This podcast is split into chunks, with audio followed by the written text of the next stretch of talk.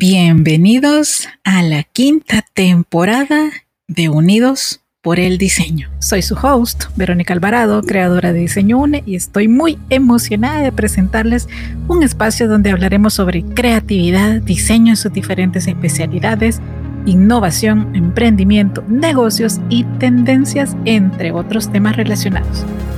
Aquí nos unimos a través del diseño para explorar nuevas ideas, aprender de los mejores de la industria y conectarnos con una comunidad de mentes creativas. Así que únanse a mí cada semana mientras conversamos con expertos, compartimos historias inspiradoras y descubrimos juntos cómo el diseño puede transformar el mundo que nos rodea.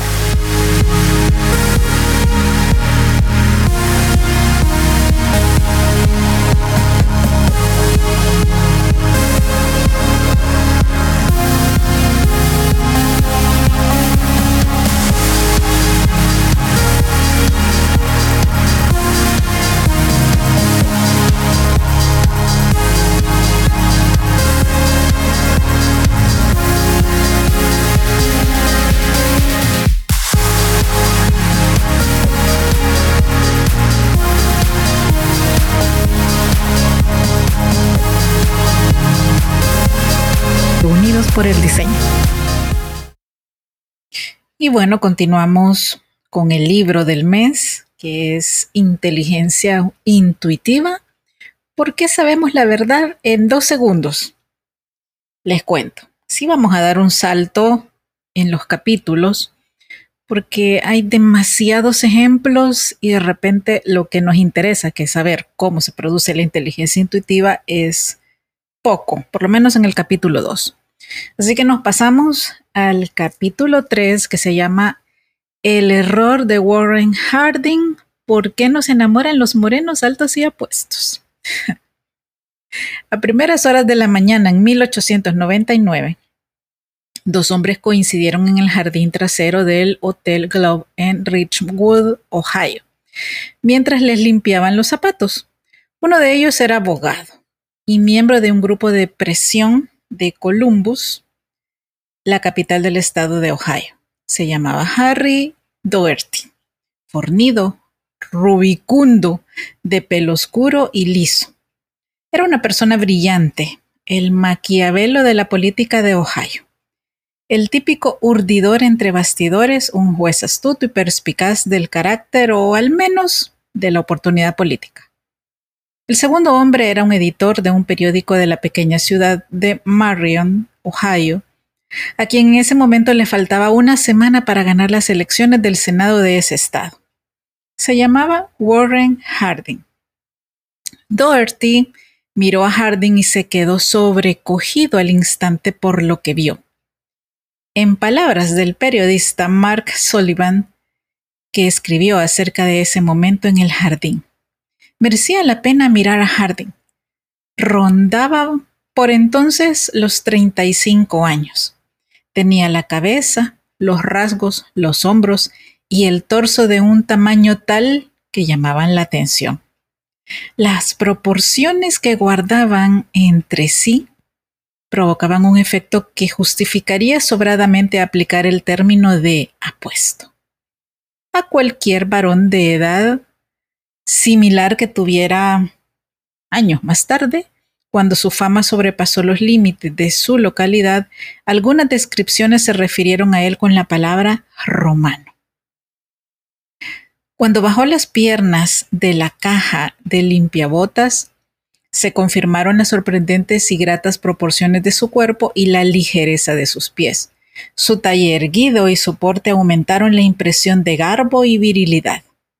Su flexibilidad en combinación con la magnitud de su estructura, sus enormes ojos radiantes, algo separados entre sí, su abundante pelo oscuro y su tez marcadamente bronceada, le conferían una belleza similar a la de los hindúes.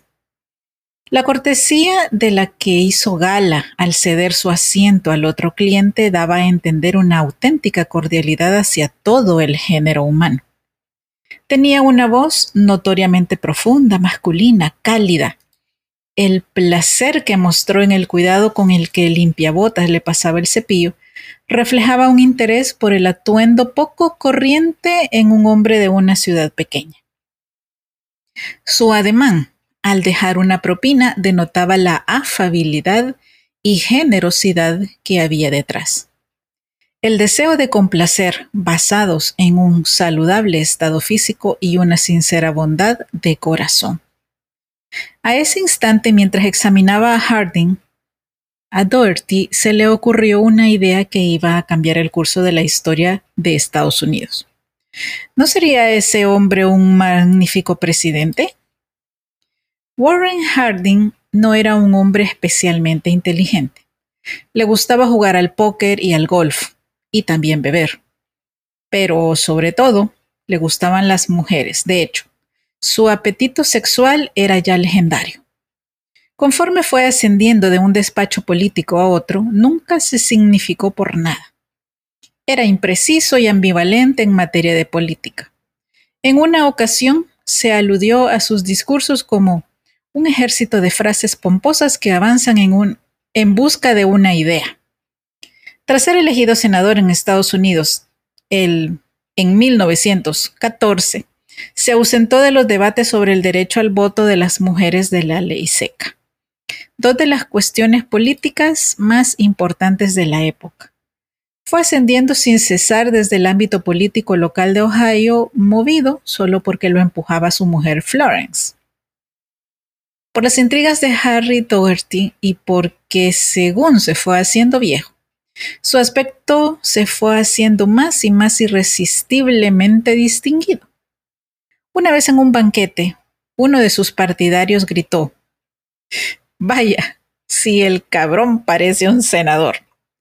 Y así fue. Francis Russell, biógrafo de Harding, escribe que los primeros años de madurez, el contraste entre sus pobladas cejas negras y su pelo gris acero producía un efecto de fuerza, sus enormes hombros y su tez morena daban la impresión de salud. Harding, según Russell, podría haberse puesto una toga y aparecer sin problemas en el escenario de una obra sobre Julio César. Doherty se encargó de que Harding pronunciara un discurso ante la Convención Presidencial Republicana de 1916, pues sabía que bastaba con que la gente lo viera y oyera su magnífica voz profunda para que se convencieran de que merecía un puesto en las altas esferas. En 1920, Doherty persuadió a Harding para que se presentara como candidato a la Casa Blanca, aunque éste sabía que era un error. Y Doherty no lo decía en broma, iba en serio. Desde que se conocieron, Doherty había alimentado la idea de que Harding sería un magnífico presidente, escribe Sullivan. Para ser más exactos, lo que dijo Dougherty alguna vez sin darse cuenta fue un presidente con un aspecto magnífico. En la convención republicana de ese verano, Harding ocupaba el sexto lugar, el último. Dougherty no mostró preocupación. Se produjo un empate entre los dos candidatos principales de manera que, según predijo Dougherty, los delegados se verían forzados a buscar una alternativa a quién se iban a dirigir en tal momento de desesperación, sino al hombre que irradiaba sentido común, dignidad y todos los atributos presidenciales. De madrugada, reunidos en las salas llenas de humo del Hotel Blackstone de Chicago, los jefes del Partido Republicano tiraron la toalla y preguntaron si no había algún candidato sobre el que pudieran ponerse de acuerdo y hubo un nombre que les vino a la mente de inmediato, Harding. ¿No tenía precisamente aspecto de candidato a la presidencia? Así es como el senador Harding se convirtió en el candidato Harding. Y en otoño de ese mismo año, tras una campaña realizada desde el porche de su casa en Marion, Ohio, el candidato Harding se convirtió en el presidente Harding. Estuvo dos años en el puesto hasta que murió de repente a consecuencia de un derrame cerebral. Fue, como reconocen casi todos los historiadores, uno de los peores presidentes en la historia de Estados Unidos. El lado oscuro de la selección de datos significativos. Hasta este momento me he referido al extraordinario poder que pueden tener las conclusiones extraídas a partir de unos cuantos datos reveladores. Y lo que hace esto posible es nuestra capacidad para meternos con rapidez bajo la superficie de una situación. Thomas Hobbin y Evelyn Harrison, así como los expertos en arte, pudieron ver de inmediato lo que había detrás del artificio del falsificador. Susan y Bill parecían, al principio, la encarnación de una pareja feliz y enamorada.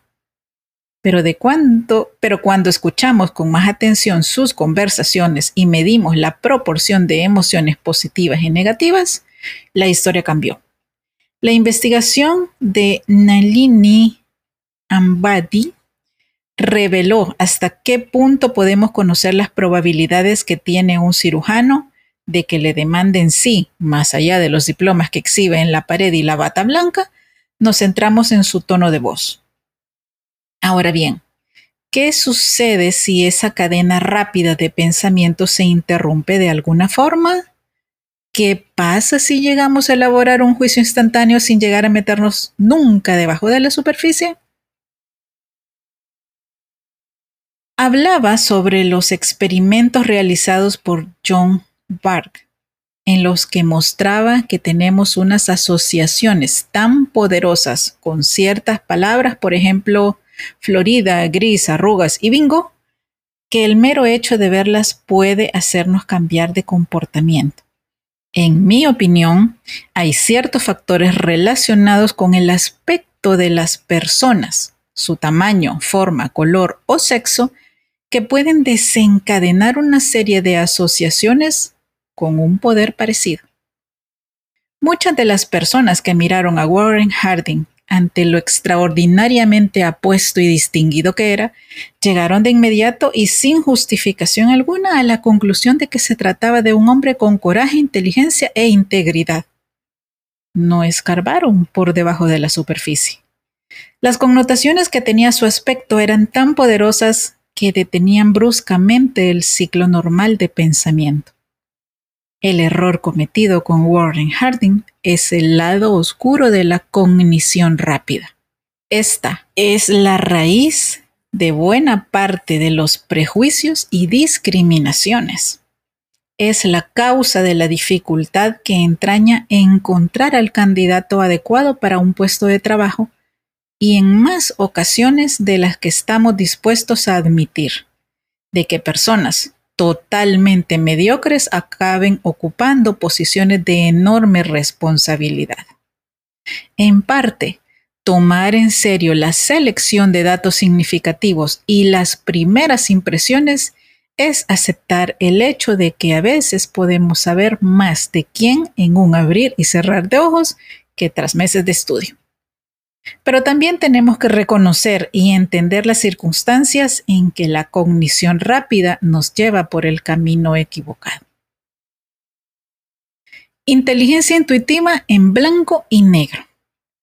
Durante los últimos años, varios psicólogos han comenzado a estudiar más detenidamente la función de esos tipos de asociaciones inconscientes o, como a ellos les gustaría llamarlas, implícitas desempeñan en nuestra creencia y nuestro comportamiento. Y gran parte de su trabajo se ha centrado en una herramienta fascinante denominada test de asociación implícita. Creado por Anthony Greenwald, Mazarin Banahi y Brian Nosek, el TAI se basa en una observación aparentemente obvia, aunque muy profunda. Las conexiones entre pares de ideas que ya están relacionadas en nuestra mente las hacemos con mucha mayor rapidez que entre pares de ideas que no nos son familiares. Ahora, ¿qué significa esto? Permítanme ofrecerles un ejemplo. A continuación, aparece una lista de palabras. Tomen lápiz y papel y asignen a cada uno de los nombres la categoría a la que pertenece poniendo una marca a la izquierda o a la derecha de la palabra. También pueden señalar con el dedo la columna apropiada. Háganlo lo más deprisa que puedan, no se salten ninguna palabra y no se preocupen si se equivocan.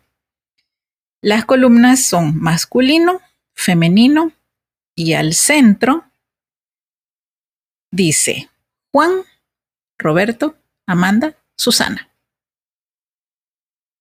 Juana, Pedro, Laura, Jaime, Isabel, Manuel y Sara. Muy fácil, ¿no? Y la razón de que haya sido fácil es que cuando leemos o oímos el nombre de Juan o Roberto o Susana, no necesitamos siquiera pensar si es un nombre masculino o femenino. Todos tenemos unas potentes asociaciones previas entre un nombre de pila como Juan y el sexo masculino o un nombre como Isabel y cosas femeninas. Pero esto no ha sido más que un precalentamiento. Ahora realicemos un TAI de verdad. Funciona como un ejercicio de precalentamiento salvo que esta vez voy a mezclar categorías totalmente distintas. De nuevo, hagan una marca a la derecha o a la izquierda de cada palabra según la categoría a la que pertenezcan, siempre en formato de columna. Y los ítems son masculino o profesión, femenino o familia. Y al centro, Isabel, Manuel, colada, empresario, Juan, comerciante, Roberto, capitalista, Susana, Juana, hogar, corporación, hermanos, Laura, Jaime, cocina, tareas domésticas, padres, Sara, Pedro. Imagino que, aunque la mayoría haya encontrado esta prueba un poco más difícil que la anterior, habrán asignado las palabras a sus categorías con bastante rapidez. Ahora intenten el siguiente. Seguimos en un listado eh, tipo columna. Capitalista, Susana, Juana, Hogar, Corporación, Hermanos, Laura, Jaime, Cocina, Tareas Domésticas, Padres, Sara, Pedro, Bebés, Sara, Pedro, Comerciante, Empleo, Juan, Roberto, Susana, Doméstico, Empresario, Oficina, Juana, Peggy, primos, abuelos, Jaime, hogar, Isabel, empresa y Manuel. ¿Has apreciado la diferencia? Esta prueba era más difícil que la anterior, ¿verdad? Como la mayoría de las personas, les habrá llevado un poco más de tiempo colocar la palabra emprendedor en la categoría de profesión, cuando profesión formaba pareja con femenino que cuando lo estaba con masculino. Esto se debe a que la mayoría de nosotros tiene unas asociaciones mentales más fuertes entre lo masculino y los conceptos profesionales que entre lo femenino y las ideas relacionadas con las profesiones. Masculino y capitalista van juntas en nuestra mente de forma muy similar a como lo hacen Juan y masculino. Pero cuando la categoría es masculino o familia, debemos pararnos a pensar, aunque sea solo por unos centenares de milésimas de segundo, antes de decidir qué hacer con una palabra como comerciante. En los TAI realizados por psicólogos no se suele usar papel y lápiz como en los que yo les he ofrecido. Casi siempre se hacen en la computadora. Las palabras van apareciendo en una pantalla fugazmente y una por una, y si una palabra determinada pertenece a la columna de la izquierda, hay que pulsar la letra E, y si pertenece a la columna derecha, la letra I. La ventaja de hacer el test en un ordenador es que las respuestas pueden medirse con una precisión de milisegundos y esas mediciones se usan para puntuar a la persona que se somete a la prueba. Por ejemplo, si ha tardado un poco más en hacer la parte 2 del TAI correspondiente a trabajo familia, de lo que tardó en hacer la primera parte, podríamos decir que establece una asociación moderada entre los hombres y la población laboral. Si tardó mucho más en terminar la segunda parte, diríamos que cuando se trata del mundo laboral, su asociación con lo masculino es fuerte y automática. Uno de los motivos de la popularidad que han alcanzado los TAI en los últimos años como herramienta de investigación es que los efectos que miden no son sutiles. Como puede atestiguar aquellos de ustedes que sintieron que iban más lentos al hacer la segunda parte del TAI de trabajo familia, esta prueba es la clase de herramienta cuyas conclusiones te dejan sin armas. Cuando hay una asociación previa fuerte, las personas tardan en contestar entre 400 y 600 milisegundos, afirma Greenwald. Cuando no es así, pueden tardar entre 200 y 300 milisegundos más, lo cual en el ámbito de este tipo de efectos es una diferencia enorme. Uno de mis colegas de psicología del conocimiento lo describe como un efecto que puede medirse con un reloj de sol. Si desean hacer un TAI en la computadora, pueden visitar el sitio implicity.harvard.edu. Allí encontrarán diversos tests, incluidos los más famosos de todos, los TAE de la raza. Yo he realizado la prueba muchas veces y el resultado siempre me ha hecho sentir algo inquieto. Al principio del test, hay preguntas relativas a la actitud del interesado con respecto a los negros y los blancos. Yo contesté, como supongo que lo habría hecho la mayoría de ustedes, que en mi opinión las razas son iguales pero entonces llega el test, se te pide que lo hagas deprisa. En primer lugar está el precalentamiento, con la pantalla aparece una sucesión rápida de fotografías. Cuando ves una cara negra, pulsas E y lo asignas a la categoría de la izquierda. Cuando ves una cara blanca, pulsas I y lo asignas a la categoría de la derecha. Y todo en un abrir y cerrar de ojos, no tuve que pensar en absoluto. A continuación, viene la primera parte. Y pone un ejemplo con imágenes entre eh, la columna de la izquierda americano europeo o malo y la columna de la derecha afroamericano o bueno. Y en medio las palabras daño, maldad, glorioso, maravilloso. Hay imágenes y así sucesivamente. Acto seguido me pasó algo extraño. La tarea de colocar las palabras y las caras en las categorías apropiadas se fue haciendo más difícil. Me di cuenta de que estaba reduciendo la velocidad. Tenía que pensar. A veces asigné algo a una categoría cuando en realidad deseaba asignárselo a la otra. Estaba esforzándome todo lo que podía y con un sentimiento cada vez más fuerte de mortificación se fue apoderando de mi mente. ¿Por qué tenía tanta dificultad en colocar una palabra como glorioso o maravilloso en la categoría de bueno cuando bueno estaba emparejado con afroamericano o en asignar la palabra maldad a la categoría de malo cuando malo estaba emparejado con americano europeo? Entonces vino la segunda parte. En esta ocasión, las categorías estaban invertidas. A la izquierda, americano europeo o bueno, a la derecha americano, afroamericano o malo y al centro daño o maldad glorioso, maravilloso, con imágenes intercaladas y así sucesivamente. Ahora mi mortificación era aún más intensa, ahora no tenía dificultad alguna. Maldad, afroamericano malo. Daño, afroamericano malo. Maravilloso, afroamericano europeo bueno. Realicé el test por segunda vez y por tercera y por cuarta con la esperanza de que el horrible sentimiento de parcialidad desaparecería. Pero dio lo mismo. Al parecer, más del 80% de las personas que hacen el test termina por mostrar asociaciones en favor de los blancos, lo que significa que tarda sensiblemente más en contestar las preguntas cuando se le pide que asigne palabras buenas a la categoría de negro que cuando se le pide que vincule cosas malas con personas negras. Y yo no lo hice tan mal. En el TAI de la raza, mi clasificación fue de preferencia automática moderada por los blancos. En todo caso, yo soy medio negro. Mi madre es jamaiquina. Así pues, ¿qué significa todo esto? ¿Quiere decir que soy un racista? ¿Una persona negra que se aborrece a sí mismo? No exactamente.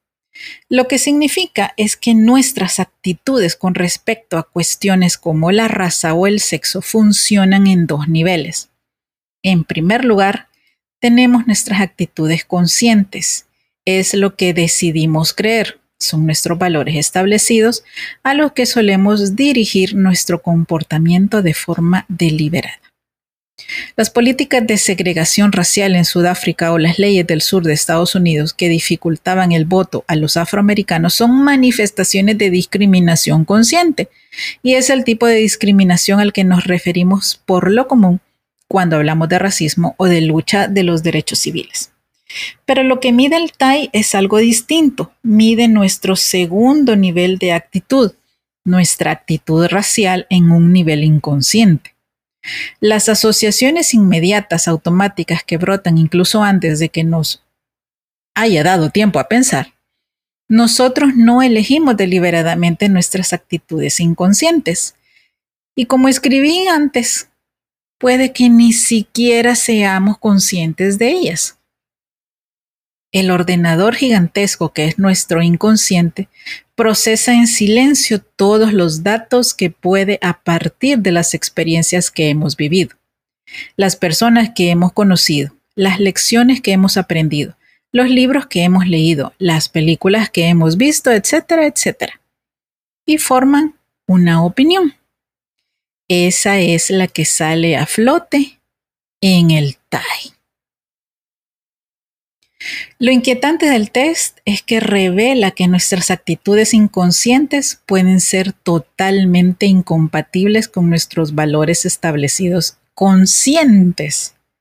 El resultado es que, por ejemplo, de los 50.000 afroamericanos que han realizado hasta ahora el TAI de la raza, cerca de la mitad, como yo, tiene unas asociaciones muy fuertes con los blancos que con los negros. ¿Y cómo podría ser de otra manera? Vivimos en Estados Unidos rodeados a diario de mensajes culturales que relacionan lo blanco con lo bueno. Las asociaciones positivas con el grupo dominante no las elige uno, sostiene Mazarin Banahi, profesor de psicología de la Universidad de Harvard y uno de los principales investigadores en el campo de los TAI. Pero se te pide que lo hagas en todo lo que nos rodea ese grupo está ligado a cosas buenas. Abres el periódico o enciendes el televisor y no puedes escaparte. El TAI no es solo una medida abstracta de las actitudes, es también un poderoso factor de predicción de cómo actuamos en ciertas situaciones espontáneas. Si tienes un patrón claro en favor de los blancos, por ejemplo, está comprobado que eso va a influir en el modo en que te comportas en presencia de una persona negra no va a influir en lo que decidas decir, sentir o hacer. Lo más probable es que no seas consciente de que te estás comportando de forma diferente a como lo harías con un blanco.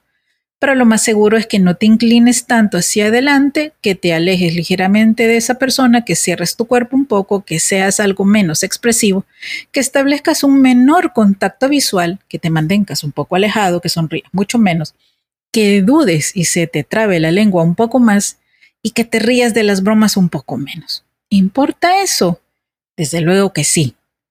Supongamos que la conversación es una entrevista para un puesto de trabajo y que el candidato de es un hombre negro.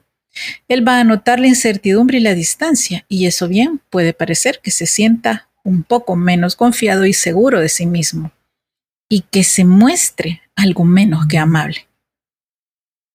¿Y qué pensarían ustedes entonces? ¿Es posible que sientan visceralmente que el candidato no tiene una realidad, no tiene realidad lo que se necesita?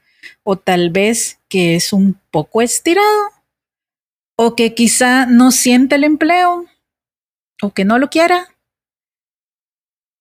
Lo que esta primera impresión inconsciente provocará en otras palabras, es que la entrevista se desvíe irremediablemente de su rumbo. ¡Wow! Qué interesante estudio. Lo vamos a seguir eh, profundizando y comentando más en el siguiente episodio.